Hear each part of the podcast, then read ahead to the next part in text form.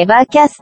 Evacast. Bueno, faltan 10 minutos y 30 segundos para que arranque el cuarteto a tocar, porque eso es el indicio que tiene este, esta segunda parte de, de la película, que es cuando llega Aska al auditorio. Así que bienvenidos a bienvenidos, bienvenides, bienvenides, bienvenidas a, creo que dije tres veces lo mismo, a todos ustedes a este segundo episodio de, de Evacast en el análisis de la película Death and Rebirth. ¿Cómo andan? Eh, hace mucho no nos vemos. Sí, hace como dos minutos. No tenés que revelar estas cosas a nuestros oyentes.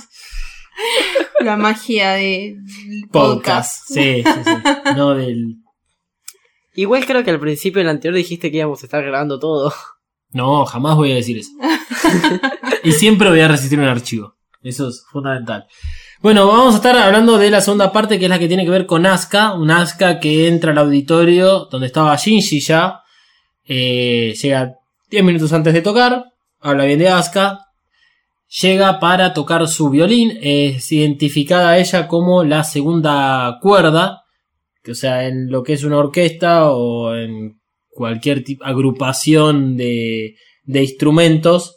Las orquestas tienden a ser eh, con muchos participantes y no solamente de un estilo de, de instrumento que en este caso son cuerdas. Entonces en este cuarteto de cuerdas que hay dos violines, uno es de Kaoru, el otro es de Asuka.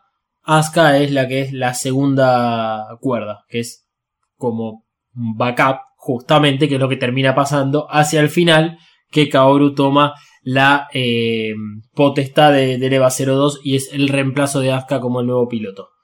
También es interesante entender esas tipo de cosas que va sucediendo ahí en, en, en este agregado que tiene eh, la película con respecto a simplemente cuatro muchachos tocando instrumentos y en un auditorio. Siempre Asuka es la segunda.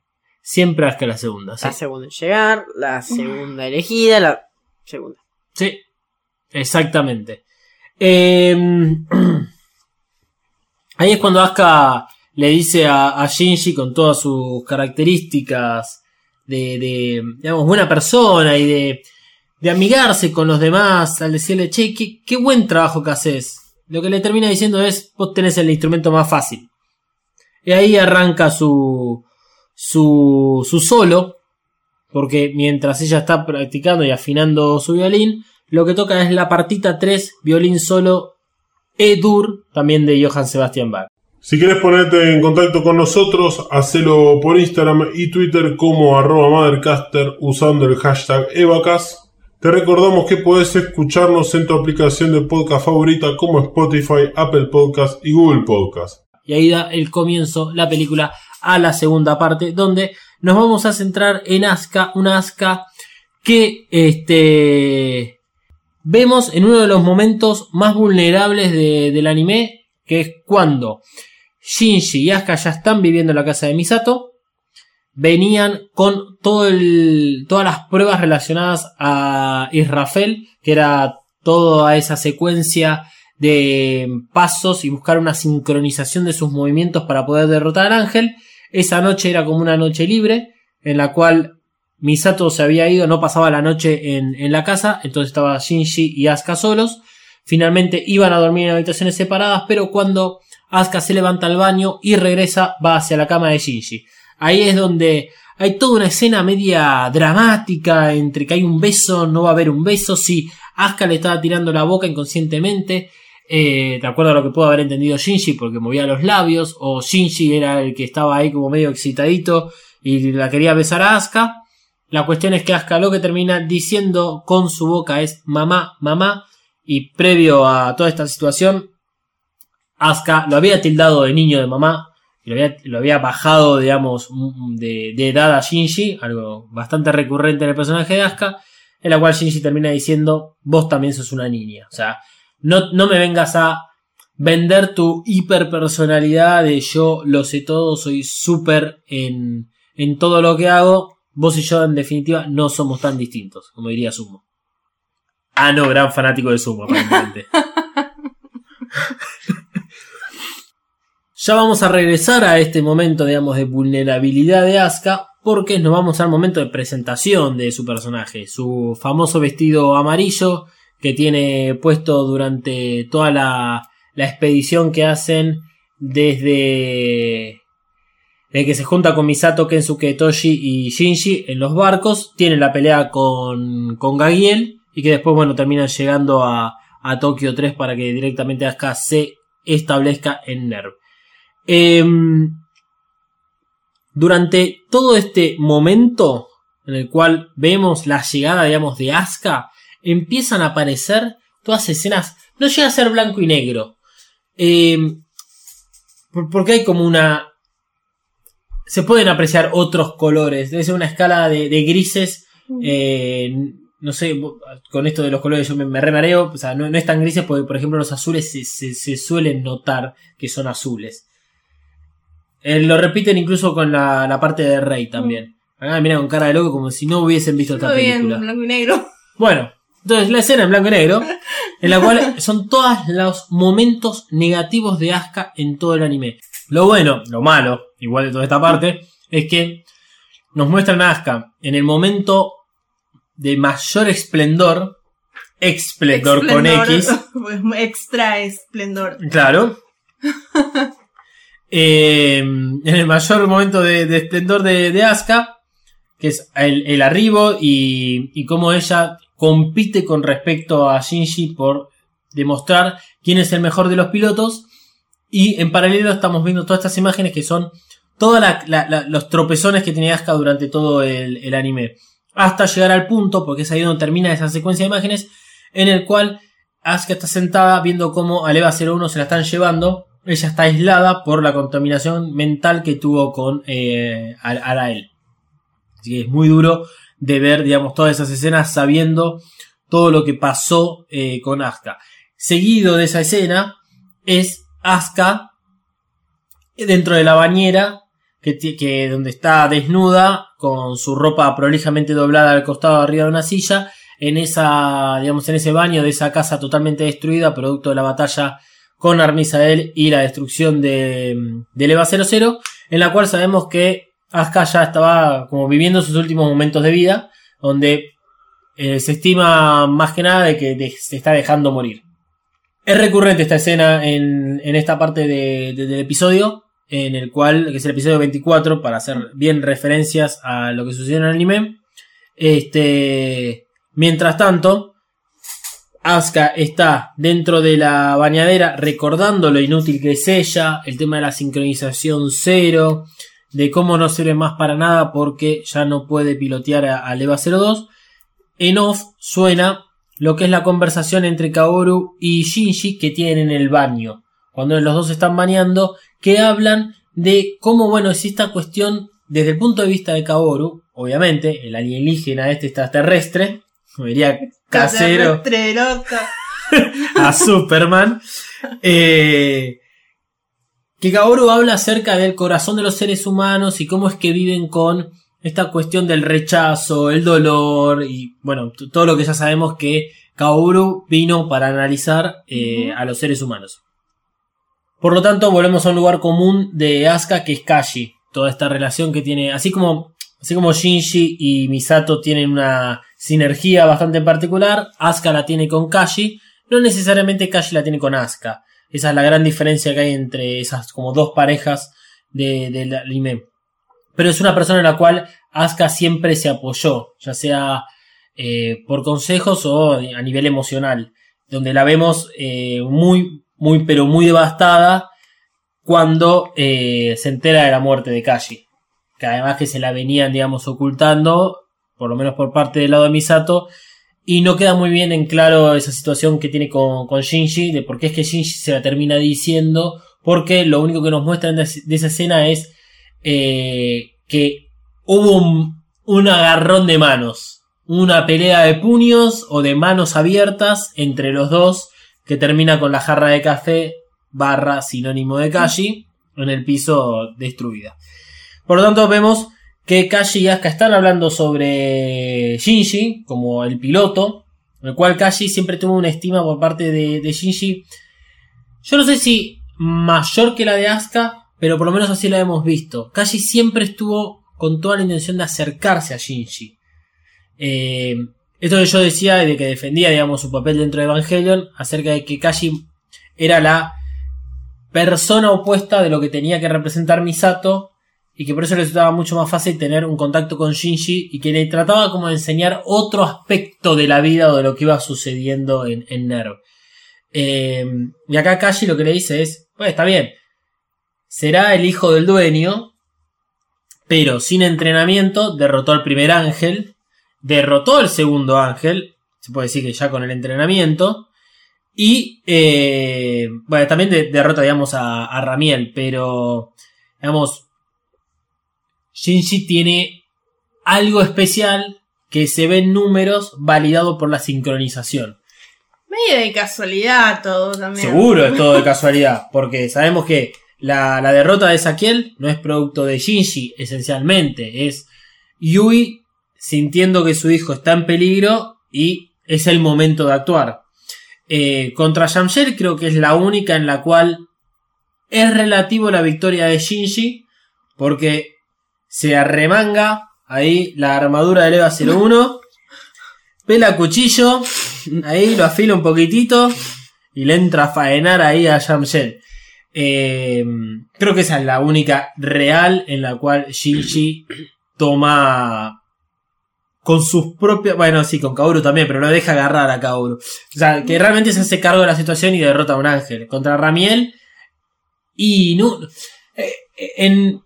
Por ejemplo, en el Counter-Strike, antes estábamos hablando fuera de micrófono acerca de adolescencia, cibers y esas cosas. Counter-Strike era muy criticado a aquellas personas que elegían comprar el sniper. Porque no estás saliendo a ver que tenés este bocha. Escuchá, chabón, o sea, yo he usado el sniper como para tratar de usarlo. Pero convengamos que estás jugando contra tus amigos. Y la idea es o ir a cuchillarse o ir a cagarse a tiro. Estás para eso nada más. No para estar postrado en un lugar No, y pum, no. pum, pum. No, el sniper es para ir a hacer eh, no scope. Sí, sin apuntar, tipo, ir ahí. Bueno, pero eso ya es un jugador avanzado, o sea. No, pero tu vida ya no pegar nada. Bueno. En el caso es que Shinji estaba apuntándolo contra un a Ramiel con un rifle a miles de metros de distancia. Digamos, todo se da para que Shinji Sí, triunfe. es el, el típico boludo con suerte. Claro. Lo que pasa es que, bueno, tiene la suerte que, sí, su madre está dentro del Evangelio, lo cual proporciona ese gran, este, esa gran sincronización entre ambos. Y que Yui no solo sabe, sino que es una conciencia bastante activa. Porque no es el mismo caso con Asuka. Justamente, retomamos a Asuka en este momento. Y lo que le decía Kashi es, si bien tiene una sincronización todavía debajo de la tuya, eh, en algún momento sabemos que Shinji supera la sincronización de Asuka y Asuka empieza a bajar. Y acá viene la, mejor escena de todas, eh, que es la última, que nos muestran en la parte del, de, de- de esta parte que tiene Asuka, es la escena del ascensor con Rey. Que ya vamos a llegar, no, no, no me quiero saltear un par más de escenas que ocurren en este momento. Porque mientras hablan sobre todo el tema de la sincronización entre Asuka y el EVA 02, el primer ángel que derrota a Asuka es con Shinji. Por más de que Shinji estaba como metiendo algún tipo de interferencia dentro de la sincronización entre el EVA 02 y Asuka, eh, Asuka tampoco tuvo todas las posibilidades, había si por haber como para manejar la situación. No tenía el equipamiento necesario, que era el tipo B, que es para el agua. Se manejó muy bien, demostró todas sus habilidades eh, con el EVA 02, sorteando a Gagiel, que iba atacando diferentes barcos y se iba saltando, hasta que logró llegar a un lugar en el cual se puso la, alimentación externa, lo esperó, lo manipuló bien, lo que pasa es que bueno, lo termina agarrando y se termina cayendo al agua y, y queda inútil el EVA 02. Está todo bien ahí. Eh, a partir de ese momento empiezan a mostrarnos todas las escenas en las cuales el EVA 02 tuvo algún tipo de relación con un ángel. Pasa por Israfel, donde digamos por apurada y por esto de demostrar que, que tan superior es ella, logra activar este, e- e- esta, e- esta digamos, eh, esta característica de Israfel, que es que se dividen en dos, y que eso deriva en una vergüenza nacional de los dos Evangelions eh, desactivados muy fácilmente. Eh, después tenemos el, el ataque de Sandalfon, que es la que baja por, por este por el volcán en busca y que la termina salvando Shinji, si bien ella derrota al ángel de una forma incluso muy muy hábil al ponerle el líquido refrigerante digamos a Sandalfon, pero ella se dio cuenta que podía morir y que estaba a punto de morir y bueno, lo termina salvando este Shinji con el EVA 02. Eh, tenemos imágenes de matar a él, el peor de todos los ángeles que creo que existen hasta el momento, en el cual eh, ella es la que pone el cuerpo y queda afectado por el líquido ese que derrama matar a él. Y después, eh, después saltamos a lo que es el ataque de Arael, que es la contaminación mental que le hace el ángel a Asuka, donde revive todo su pasado, donde nosotros además vemos todo, toda esta parte de- del pasado de Asuka. Eh, que esto es justamente lo más importante, es hasta el episodio 23, porque es así como es que termina Asuka. ¿Cómo termina Asuka? Con una sincronización cero con su Evangelion. Con eso, o sea, eso es lo que más le pesa a ella. La sincronización cero con el Evangelion, el hecho de que ella, si no tiene al Evangelion, no puede relacionarse con los demás, no puede mostrar para qué sirve, quién es. Eh, entonces, que nos vayan mostrando todas las imágenes de todas las derrotas que fue teniendo paulatinamente con su Evangelion es el sinónimo del estado mental de Asuka. Además de que en, para el capítulo 24 Asuka está en recuperación de, eh, digamos, su intento de suicidio. Eh, independientemente si es que hizo alguna acción determinante, como en algunos casos yo he dicho que tal vez puede ser que se haya cortado las venas porque tenía eh, vendajes en las venas, en, en lo- en las muñecas, no en las venas. Eh, o esto que se dejó morir y que como estuvo escapando durante días y días de lo que era la casa de Misato, no comió, estaba deshidratada, famélica, etc. Lo interesante es que también nos muestran escenas sobre eh, la escuela y la relación que tiene con los demás. Porque ese es el otro aspecto de siempre me mostró Asuka. No solo soy la mejor eh, en, en el sentido del Evangelion, sino que además soy la chica popular, soy la que todos los chicos del colegio están ultra enamorados de mí, que este, además soy súper inteligente y que terminé la universidad, ya estoy egresada, estoy acá simplemente por el hecho de estar y es un lugar más en el cual puedo demostrar quién soy. Eh, lo interesante es que toda esta parte lleva incluso a su relación con Rey, y ahí es donde llega la escena del ascensor eh, que tienen con Rey. La escena del ascensor es una de mis favoritas. Si antes, eh, si en el capítulo pasado le- les había preguntado acerca de su escena favorita respecto a, a Shinji o digamos a la relación de Shinji Misato y todo eso. Antes de, de que ustedes me digan cuál es su escena favorita, la mía es este, esta de, en el caso de Asuka y de Rey, es la del ascensor. Porque es como la escena final de Kaoru. Eh, la escena final de Kaoru, cuando el EVA 01 lo tiene a Kaoru en, en la mano, dura aproximadamente 50 y pico de segundos. Ese, digamos, silencio por parte de los personajes, pero que tiene la música, eh, que va acomodando, digamos, adornando toda la, la secuencia. Acá ocurre algo similar, creo que son 53 segundos exactos, o 57, de eh, esta escena en la cual, desde el, punto, desde el momento en que Asuka entra al ascensor, se hace silencio, obviamente hasta que lo rompen eh, con el diálogo, y es una escena fenomenal porque no todos los, directores pueden manejar este tipo de escenas eh, con tanta precisión y que generen lo que tienen que generar.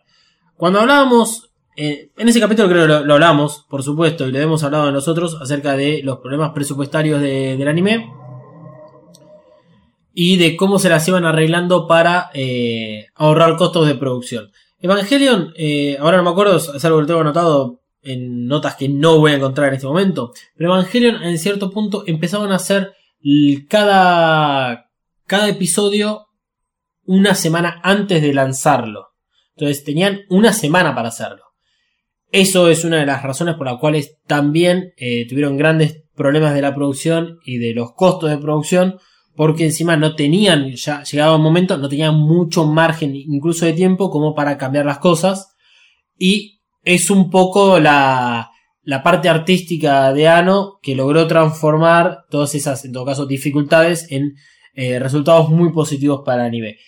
Pero este caso en particular, si bien puede ser un momento en el cual uno diga, bueno, tengo 53 segundos de prácticamente el 90% sin animación y voy a estar ahorrando mucho tiempo, producción, plata, etcétera, es un momento en el cual nosotros nos tenemos que sentir tan incómodos como lo está Asuka dentro del ascensor con Rey, que a ese punto del anime no la puede ni ver a Rey, porque eh, esto es el episodio 21-22, estamos por ahí. Si no me equivoco, no, es el episodio 23. Creo es cuando aparece Arael. El 23 ser. es de Armisael, o sea que debe ser el 22. Debe ser el 22. Porque sí. después va y le habla a Leva diciéndole, vos sos mi muñeca, nene". Y Leva le dice, andate a la mierda. Eh, No, pero podés, o sea, como que podés sentir lo que está pasando dentro de Claro. la mente de Asuka, de que, que claramente están las puteadas y la calma de Rey, de que le chupa un huevo que Asuka esté ahí, de que de- después cómo se desarrolla todo. Que muchas veces, lo dije ahí, cosas que, que, que pone el, el director y que están muy bien hechas, tanto con, con la, la dirección a, a los actores, a, a los que hacen el, las voces y eso. Eh, la verdad que tiene una sensibilidad que es increíble. Sí. Y el chabón tiene orejas muy grandes. bueno, tal vez eso explica todo. No sé, fíjense ustedes si conocen a alguien que tenga orejas muy grandes y si es creativo o tiene una sensibilidad artística superior. Eh, pero sí, demuestra esa incomodidad que hace, interpela al, al, este, al televidente en vos estás metido ahí junto con ellas dos. Y en este caso, vos te vas a sentir más relacionado con Asuka que con Rey, porque Rey no está mostrando ningún tipo de, mm, de actitud. Mm, Además de que, bueno, o sea, Rey nunca muestra ningún tipo de actitud, pero eso va aparte. En el momento de la escena, Rey, como decías vos, Malu, eh, está, e- ella está ahí porque tiene que bajar en el ascensor o subir en el ascensor, y punto. Entonces uno eh, logra empatizar más con Asuka que con Rey, y Asuka como que tiene ese fastidio que hace. Como que resopla, ¿viste? Sí. de repente como para llamar un poco la atención y ahí es cuando Rey le, le tira la le canta las 40 y le dice si vos no abrís tu corazón al Eva el Eva nunca se va a abrir tampoco con vos por lo tanto no te vas a poder sincronizar. Eso y es por esto que es el último eh, el último momento que vemos de Asuka en esta parte relacionada exclusivamente a ella es fundamental porque si hay algo que nos mostró el episodio 25 es Asuka encerrada en el EVA 02 durante la complementación. Así que eso es una de las escenas que vamos a estar viendo en Llenos de Evangelion. Asuka, por algún motivo, está dentro del EVA 02 después de que estaba en el hospital. Porque nosotros tenemos esas dos referencias. Episodio 24, Asuka en el hospital, cuando se activa la unidad 02. Que la activa Kaoru. Episodio 25, Asuka dentro del EVA 02 no entendiendo cómo está ahí. Y encima, en, casi, digamos, en el proceso de la complementación. Así que, eh, la conclusión, por lo menos en respecto a el personaje de Asuka, es que nos muestran claramente este ida y vuelta que siempre sufrió su personaje. Desde arrancar arriba de todo, siendo la mejor en todo, y cómo su autoestima fue lentamente quebrándose hasta llegar al punto que tocó fondo y eh, ella siente que es lo peor. ¿Qué va a buscar ahora? Y redimirse. Ella va a tratar de encontrar esa razón por la cual, digamos, siempre se mantuvo viva. Eh, yo tengo acá anotado que eh, Asuka, di- digamos, to- toda esta, esta parte es una montaña rusa llamada Asuka porque es el personaje de ella. E- Ella siempre se manifiesta así con todas las personas, esa como energía que tiene, como eh, esa ferocidad al ferocidad, ferocidad al tratar con todas las personas y que cuando la vemos en recintos cerrados, como puede ser la casa de Misato y compartiendo por lo menos con mucha más intimidad, es todo lo opuesto, es la realmente la peor persona del mundo. ¿Qué opinan de Asuka? Sí, es, es eso lo que vos dijiste. Es como que la ves y no sabes si te va a cagar a trompadas, si te va a putear, si no sé. Es algo que no, no, no te sabes casi nunca cómo va a reaccionar. Muchas veces sí sabes cómo va a reaccionar. Eh, y es, digamos, una vez que, que sabes los- el background que tiene, sí es bastante predecible cómo va a reaccionar siempre, pero eso sí, es la intensidad. Intensidad. Sí, o sea, es esto que vos decías, Malu. Yo creo que si uno no conociese background, estarías como. ¿Por qué hace esto? ¿Qué, qué, qué, qué, le pasa? Bueno, pero voy a hacer esta pregunta, que es, vamos a dejar eh, afuera a Rey y a Kaoru, porque no son seres humanos, Mm. pero de los dos personajes, Shinji o Asuka, ¿quién es más un ser humano que podría convivir con nosotros? O sea, ¿quién de los dos personajes es alguien como más cercanía a nosotros que somos los que estamos viendo Evangelion? Porque, déjenmelo explicarlo de esta forma. Uno ve una serie, una película, un anime, lee un libro, escucha una canción con una historia, lo que sea, y uno siempre sabe que son personajes ficticios. Y una de las cosas que se planteaba en el episodio de previa al análisis de Death and Rebirth es que lo que siempre quiso mostrar Ano es qué pasa si ponemos en situaciones fuera de lo común, que son claramente ficcionales, a personas que también son ficcionales, pero que tienen reacciones de seres humanos como vos, como yo, como vos. Yo creo que ambas personalidades son rasgos que, que todos tenemos. Están, o sea, muy en el extremo, Asuka siendo tan explosiva, digamos, y Shinji siendo todo lo contrario. Pero creo que son cosas que ambos tenemos y que todos tenemos en menor medida dentro de nuestra personalidad y que hay veces que podemos reaccionar de una manera y hay veces que podemos reaccionar de otra. Entonces, creo que, no sé, no conozco a nadie que sea tan extremo como Asuka o como Shinji. Siento que todos tenemos un poco de cada uno y que cada uno lo manifiesta como puede.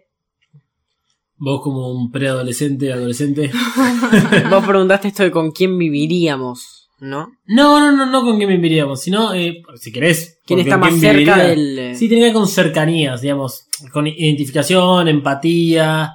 Eh, a ver, a mí no me sonaría ilógico, creo que incluso Juanpi, uno de mis mejores amigos, es tan enérgico como Asuka.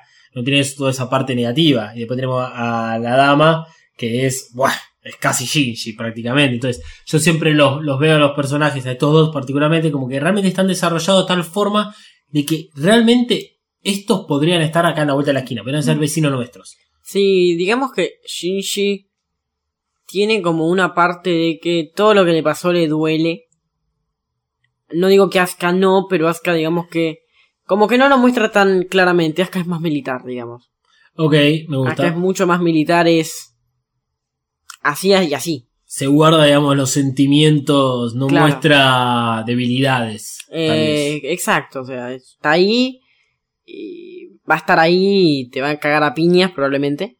Mientras que Shinji lo vas a tener que mimar un poquito y no, no te va a cagar a piñas. Te va a hacer de comer. Sí, eso es cierto. Muy buenas comidas hacen el Redil para no perdérselo. Muy bien hecho también esa vez. Es increíble. Y, o sea, Shinji está con todo ese tema de preguntarse como por qué vivimos, todo este tema de por qué nos pasa lo que nos pasa. Y Asuka está ahí como, si pasa, pasa, ya fue. Sí, En cierto modo es... eh, tal vez es como. Como una situación en la cual Asuka. Yo, o sea, no es. digamos, no comparto exactamente el si pasa, pasa. Es. Tiene una cabeza en la cual puede manejar las situaciones de otra forma. Entonces, si pasa, pasa puede ser. Si pasa esto, y Asuka va a saber más o menos cómo, cómo eh, enfrentarlo. Shinji no. Shinji va, en todo caso, dar marcha atrás e irse. Eso es lo, la diferencia. Lo interesante, y de por qué estamos hablando de Shinji y de Asuka, es cómo los dos igual tienen su punto en común y cómo los dos llevan, llegan al mismo lugar, que es, son inservibles, se consideran inservibles si no pilotean el Evangelion, porque es la única forma que tienen, como en el caso de Asuka, demostrar quién es, y en el caso de Shinji, es contentar a las personas, como al padre, hasta que llega a la conclusión de que realmente lo odia, pero también es la relación social con los demás, como es una herramienta más el Evangelion para mostrarse de que él, él es algo útil en todo este gran lío. Sí, probablemente el espectador se, se, se identifique más con Shinji porque Shinji es más, norm, digamos, más normal, entre muchas comillas, porque es súper dotada, tiene entrenamiento militar. Claro, o sea, es cierto. Sí, sí, uno tiende ser. a identificarse más con Shinji. Sí, sí, eso sí, es como más cercano en ese sentido, porque sí, cualquiera de todos nosotros, y tuvimos que hacer los siete años de primaria, más, en nuestro caso, seis años de secundaria, vos cinco, y Asuka hizo todo en tres minutos. Pero bueno, eh, sí, eh, es cierto. Lo importante es cómo llega entonces Asuka a The the Evangelion. Llega, y esto no es un spoiler, llega por algún motivo dentro del EVA 02. Ella se despierta ahí, así que alguien la puso. Así que no sabemos cuál es el motivo por el cual está sucediendo esto. Y su estado mental es bastante crítico. Lo más destacable de toda esta situación es lo último que le dijo Rey. Si no abrís tu corazón, el EVA 02 nunca se va a mover, nunca se va a sincronizar con vos. Encima alguien se ocupó de ponerle el Black Suite, es como muy flashero. Sí, es cierto. Alguien se ocupó de agarrarla en el hospital, poner Black Suite, meterla en el EVA y qué sé yo. Muy Hay temas que es mejor no, no profundizar. Sí. Porque creo que hay una situación previa a ese momento en la cual es peor que, que alguien que nada más le haya puesto el Plaxit a, a una chica medio inconsciente. Eh, El que se. sí, el sí, que sí, se ese, encontró- ese- ese mismo, ese mismo. No, Basta, cerramos no, no, este no, capítulo. Iba a decir, iba a decir, pobre el que se encontró eso. Ah, pobre que que se encontró a Asuka, eso. sí, ¿no? Sí. Así que cerramos el capítulo con una imagen muy desagradable para nosotros dos que hemos visto Dienos de Evangelion. A vos también ya Tres. habías declarado que habías visto Dienos de Evangelion, así que será esto hasta la semana que viene donde analizaremos la tercera parte de Death and Rebirth que tiene que ver y tendrá que ver con la primer niña alias Rey y sus tres personalidades o tres variantes de Rey. ¿Cómo le gusta hacer versiones distintas a Ano? El, los Reveal también tienen versiones distintas. Y encima con números que la 1, la 1.11, la 2, la 2.22, la 3, la 3.33. Al estilo eh, la pistola desnuda, algo así. Me imagino que debe ser muy fanático. Con esto nos despedimos. Será hasta la semana que viene. Eh, pueden seguirme a mí si tienen ganas arroba dalmas-ndg. Sigan a Mothercaster, esto es mandatorio. Sigan a Mothercaster arroba Mothercaster tanto en Twitter como en Instagram. Suscríbanse a este podcast para que se enteren cada vez que los viernes sale un podcast y lo único que tienen que hacer es entrar a su aplicación y poner descargar y tienen solucionado el fin de semana. Pueden seguir a Malu en sus redes sociales como Mariana Flores, B. o a Emanuel en sus redes sociales también. Como arroba Katsuragi 399.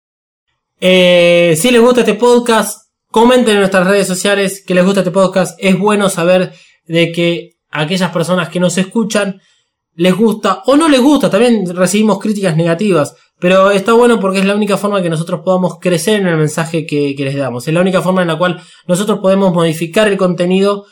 No es que lo vamos a hacer porque ustedes nos digan no nos gustan sus voces. Vamos a seguir usando nuestras voces. Pero está bueno recibir eh, de vez en cuando algún tipo de repercusión por, por parte de ustedes para por lo menos saber de que estamos haciendo las cosas bien o mal y en todo caso cambiarlas. Con esto será hasta la semana que viene donde hablaremos de la tercera parte de Death and Rebirth.